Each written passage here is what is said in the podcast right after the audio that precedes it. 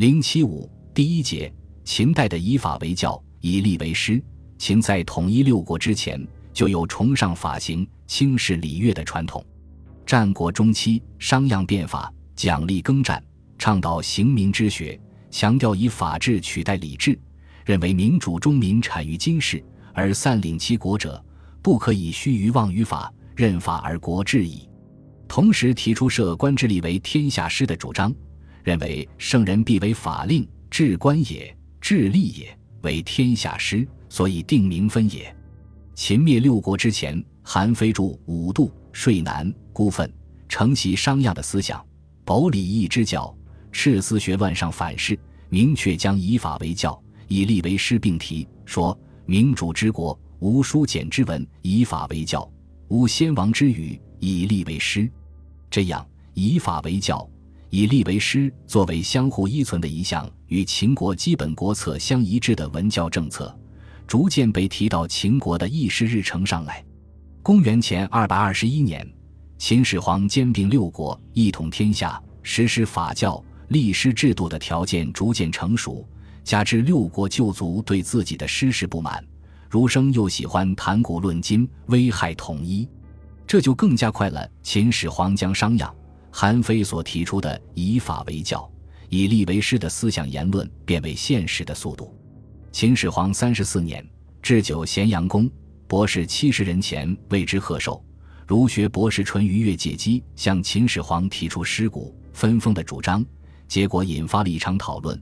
丞相李斯继承商鞅、韩非的思想，指出制度应随时而变。春秋时期，诸侯并争，忧患盛行；而今天下一统，法令一出，要扭转人文令下，则各以其学易之，入则心非，出则相异。夸主以为名，意去以为高，率群下以造谤的局面，必须尽私学，因为私学相与而非法教，并提出焚烧诗书，以杜绝儒世界诗书已非当世。同时指出，凡欲有学法令，以立为师。秦始皇对此大为欣赏，遂颁布邪书令，使官非秦妓皆烧之，非博士官所职。天下敢有藏诗书百家语者，悉以守卫杂烧之；有敢偶语诗书者，弃事以古非今者，足立见之不举者，与同罪。令下三十日不烧，情为成担。所不去者，一要补释种树之书。焚书使绝大部分民间藏书毁于一炬。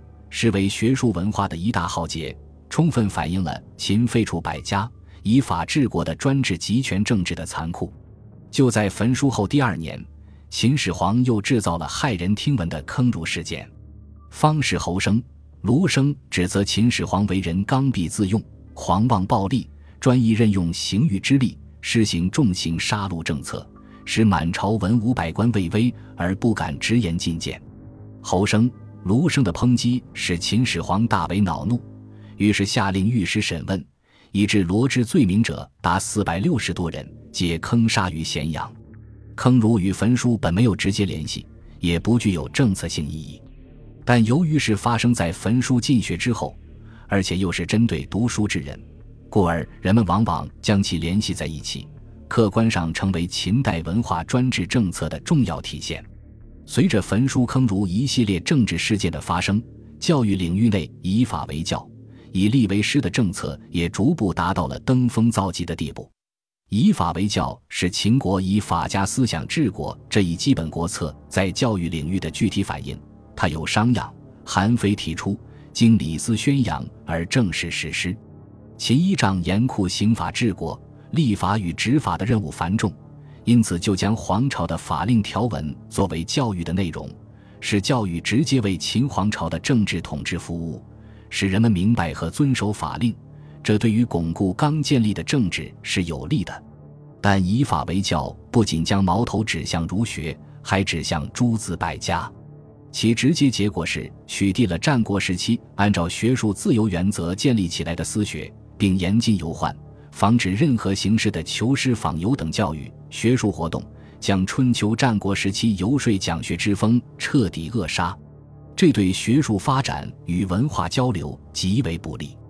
而且，以法为教，使秦皇朝的教育内容基本限于学习法令条文，忽视甚至有意的排斥其他知识的学习。这样的教育不利于一个国家和民族的文化科学的发展，也是秦皇朝文化专制主义与蒙昧主义的表现。与以法为教相辅相成的是以吏为师，焚书坑儒，尽百家之言，只学法令。所谓以吏为师，就是直接向官吏做私从学徒，学习法律。从文献记载看，秦代以吏为师制度还是比较完备的。比如汉初河南守吴公就曾师事李斯，秦二世胡亥幼时。赵高就以通于律法而被秦始皇委任为中车府令，专门教授胡亥有关法令、刑律及诉讼断案之类的知识。而且，政府还设有专门训练从事文书工作的学校，称学士。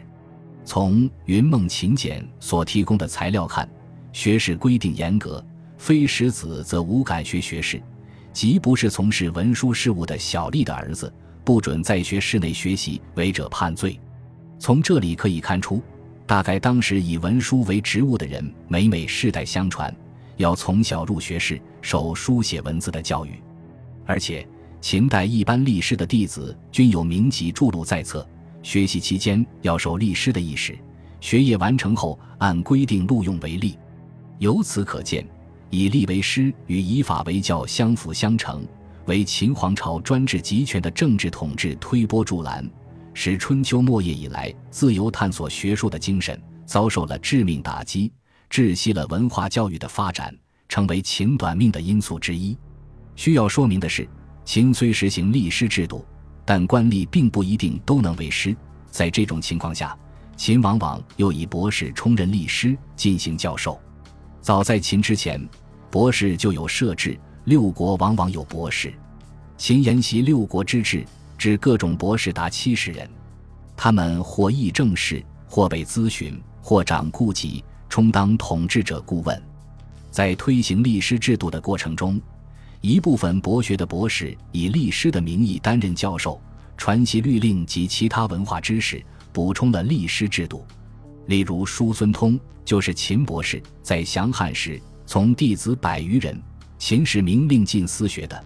作为博士的叔孙通不可能像战国诗人那样公然拒图讲学，他担任的可能就是律师。由于秦樊灭诗书，凡博士专职所藏者不分，而博士所传习的多是诗书，所以一部分博士充任律师，除教授法令外，诗书等其他知识也必然会被延及。所以，尽管秦皇朝焚灭诗书，坑杀儒士，以法为教。以吏为师，实行文化高压政策，但六学虽缺，却仍能不绝如缕，这恐怕也是一个重要原因。不管怎样，秦代教育与其前的战国时期的教育及其后的汉代教育均有所不同。它以稳固中央集权的统一皇朝为前提，贯彻法家教育思想，以法为教，以吏为师，不允许其他教育思想存在，严禁私学与游宦。战国时期百家争鸣的局面被彻底打破，教育被纳入到崇尚法行、专制统治的轨道上。